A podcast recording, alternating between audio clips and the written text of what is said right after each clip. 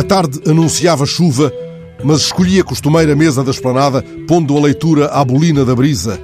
Ele saiu do café e aproximou-se muito lentamente.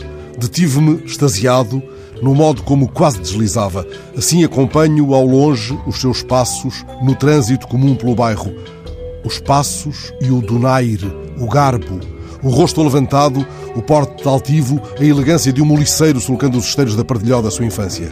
À beira dos 87 anos, o grande poeta e tradutor José Bento parou agora diante de mim, deixou que o olhar pousasse brevemente no livro que me ocupava.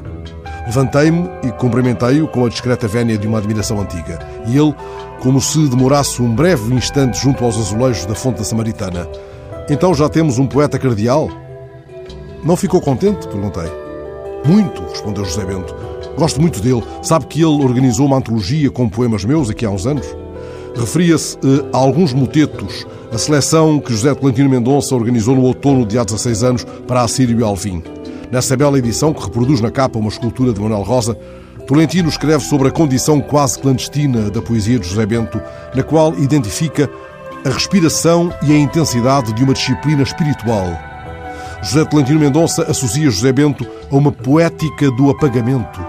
O poeta do meu bairro apaga-se no próprio ser linguístico e descobre a sua fala numa língua que não é sua, a língua do silêncio. Lá vai ele agora, não tarda voltará a usar sobre os cabelos brancos a velha boina basca. Lá vai, de cabeça levantada, como um moliceiro deslizando nos esteiros de Pardilhó, o homem que traduziu exemplarmente São João da Cruz, Quevedo, Cernuda, Lorca, Maria Zambrano, Unamuno. Senta-se por vezes num banco corrido à sombra de alta árvore, talvez lembrando-se da fonte da Samaritana, talvez tecendo o discreto silabário. Se hoje me cruzar com ele, perguntarei, usando aliás um verso seu, por onde seguiremos sem que o outono espesso nos traspasse? Agrada-me que ele tenha usado a palavra traspassar em vez de trespassar. Poderia, aliás, ter usado a palavra transpassar. E sempre um verso seu nos apontaria um astro ou nos atravessaria de um lado ao outro.